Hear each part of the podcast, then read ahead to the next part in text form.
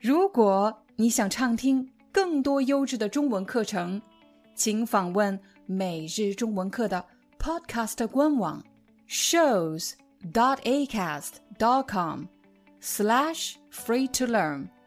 我们的付费会员通道为您提供无广告干扰的高质量收听体验，想听多少就听多少。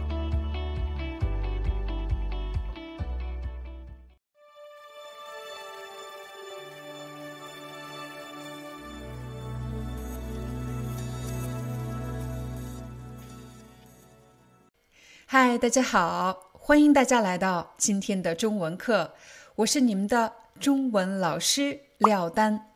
在今天的课程里，我将教给你怎么使用“来历”还有“由来”这两个词。在学习“来历”和“由来”这两个词之前，我建议大家先掌握“来源”和“起源”这两个词。如果你还没有观看上一节课的视频，请点击视频上方的链接，学习了“来源”和“起源”这两个词，再来看今天的课程。我们首先来看“来历”这个词，“来历”它是一个名词，所以我可以说一个人的来历，又或者一个东西的来历。什么时候我们会用到一个人的来历这样的表达呢？我来给大家一个例子，比如我们现在每天都使用手机，手机上有各种各样的社交或者约会软件，在网上聊天交朋友变成了一件越来越容易的事情，可是，在网上交朋友的风险也变得越来越大。比如，我有一位朋友。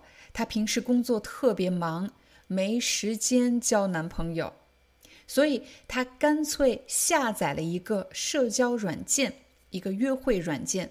什么叫她干脆下载呢？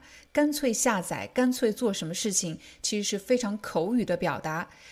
干脆干什么的意思，就是指不再去想别的办法，找了一个最快、最直接的方法。她干脆下载了一个。约会软件，后来他在这个社交软件上真的找到了一个特别能聊得来的人。什么叫特别能聊得来呢？当你和某个人特别能聊得来，就是指你们两个聊天很愉快，有很多话题，有很多话可以说。这时我们就可以说你和这个人。特别能聊得来，又或者你们两个特别能聊得来。经过了大半年的网络聊天，他们两个越来越熟悉。这时候，我的朋友决定和这个男孩子见面。可是，这个男孩子在另外一个城市，所以他要自己坐飞机到另外一个城市去见这个人。如果你的朋友，决定一个人到另外一个城市去见一位网友，你会支持他呢，还是会为他感到担忧呢？有的朋友可能会说，最好不要去和你不认识的人约会，最好不要和陌生人约会。也许我的朋友会说，我们两个已经认识了，我在网上看到了他的照片。听到了他的声音，而且我也知道他有什么喜好，他喜欢干什么，他的名字叫什么。可是这些只是网络上的信息，他真实的人到底是一个什么样子的人呢？这时候我们就可以说，最好不要和来历不明的人约会。一个人的来历，就是指和这个人相关的信息。这个人的背景信息，他到底是在哪里工作？他住在哪里？他的朋友都是什么样的人呢？他到底是一个什么样的人？这就是他的背景信息。来历不明的人，就是指你不了解他的背景信息的人，就是来历不明的人。有的同学可能会问：“不明是什么意思？”不明。就是不清楚，你不了解，来历不明。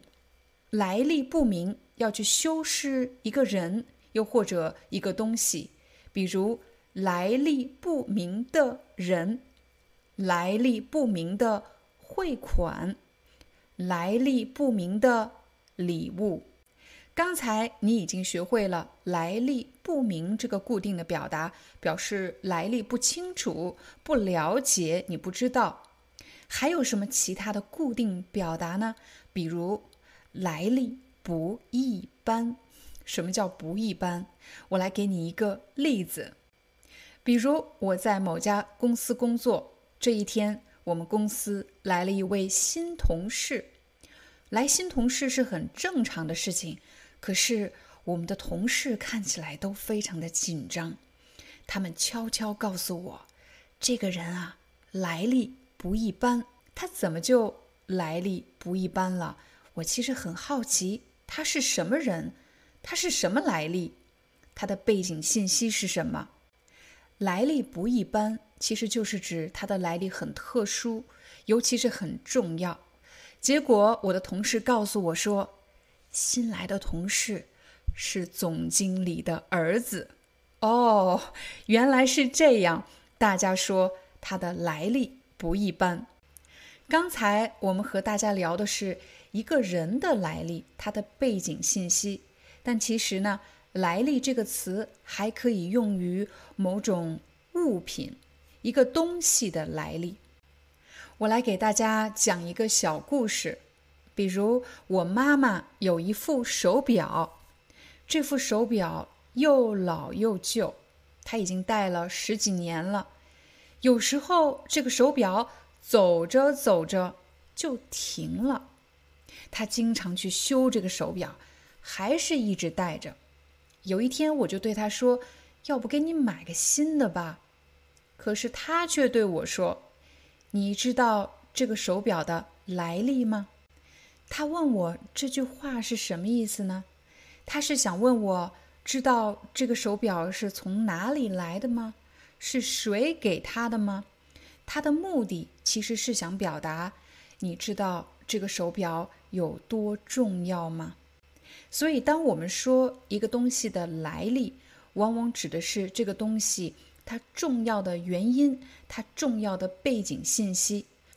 这个手表是我妈妈年轻时参加第一份工作，家里人给她买的手表，所以对她来说有很重要的纪念意义，有很多美好的回忆。再比如，我去你家做客，我突然注意到你家墙上挂着一幅画，画的太棒了，我就问：“这幅画是你画的吗？”你说：“不是，不是。”你知道？这幅画的来历吗？我一听到这句话，我就知道这幅画来历不一般，看来是很重要的一幅画。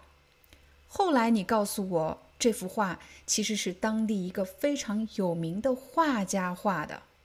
学习完了来历，我们再来看看“由来”这个词。比如，我们经常会说什么什么由来已久。我再给大家讲一个故事。我小的时候，邻居家有一个比我大五六岁的大姐姐，对我来说，她就像大人一样。可是呢，她有一个继母，经常打她。继母是什么意思？母是母亲，是妈妈，但是继母其实是指爸爸再婚后的妻子，我们就称为孩子的继母。我当然不是说这个世界上的继母都是坏人，但是我记忆中，这个大姐姐的继母就不是一个好母亲，她经常无缘无故的打孩子，所以等这个孩子上了大学以后，她就再也没有回过这个家。我其实对这样的结果一点都不意外，因为她和父母的矛盾由来已久。我们除了可以说两个人之间的矛盾由来已久，也可以说两个人之间的误解由来已久。当然，我们也可以说某个人的习惯由来已久，其实就是指这个习惯或者这个误解，他们之间的矛盾时间的跨度是非常长的。好了，这就是我们今天的中文课，希望对大家有帮助。我们明天见。